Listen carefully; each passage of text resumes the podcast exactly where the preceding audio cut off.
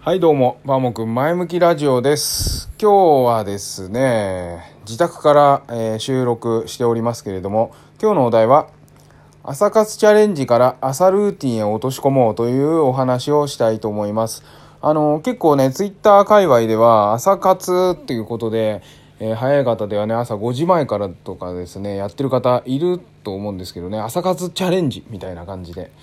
えーよくねお話を聞くと思います。最初はねチャレンジでいいと思うんですよ。でもいつまでもチャレンジしていても仕方ないと。それをチャレンジじゃなくてルーティンに落とし込もう。そういうふうに考えていっていただいたらいいんじゃないかなというふうに思います。私はですね、いつも朝活っていう、えーハッシュタグをつけてね、ツイートしてるんですけれども、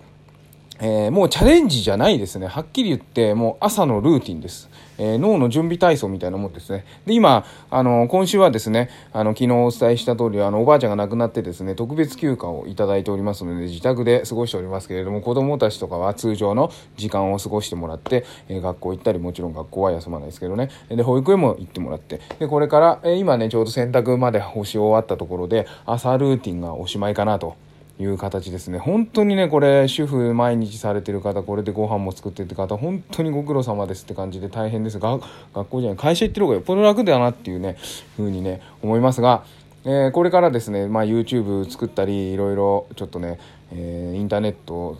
インターネットってこともないのパソコンでいろいろやろうと思ってるんですけどどんどんどんどんね、えーいろんな、えコンテンツで表現をね自分の表現をねしていきたいというふうに思っていますけれどもそこはまあ置いといて。朝の活動そこをいち早くルーティン化した方がいいと思います。で毎日毎日大体ね同じ動きをすると思うんですよね。朝何時に起きて何をやって。それねもうチャレンジじゃないですから。はっきり言って。朝活朝活なんだけどそれは朝活ルーティンです。でそれをやることによって脳がどんどんどんどん覚醒して終わった後にはトップスピードでよしこれから自分のやりたいことまた仕事をチャレンジするぞ。そこからチャレンジなんですよ。そこですそこです。朝の、えー起きてから、えーやってること。うんどこまでにしようかな。朝ごはん食べるまでかな。それとも出勤するまでかな。わかんないですけどそこはそれぞれあると思うんですけど朝をはルーティンした方がいいと思います。そうすると脳がそこで準備体操をしてそれが終わったらスタートオンオンスタートオンスタートっていうの変な話。スイッチオンみたいな感じで、えー動く。そういう風なね形でね私はいつも朝活私の朝活はえーうんとインターネットなんかやったりとかねそういうんじゃなくて朝ごはん作ったり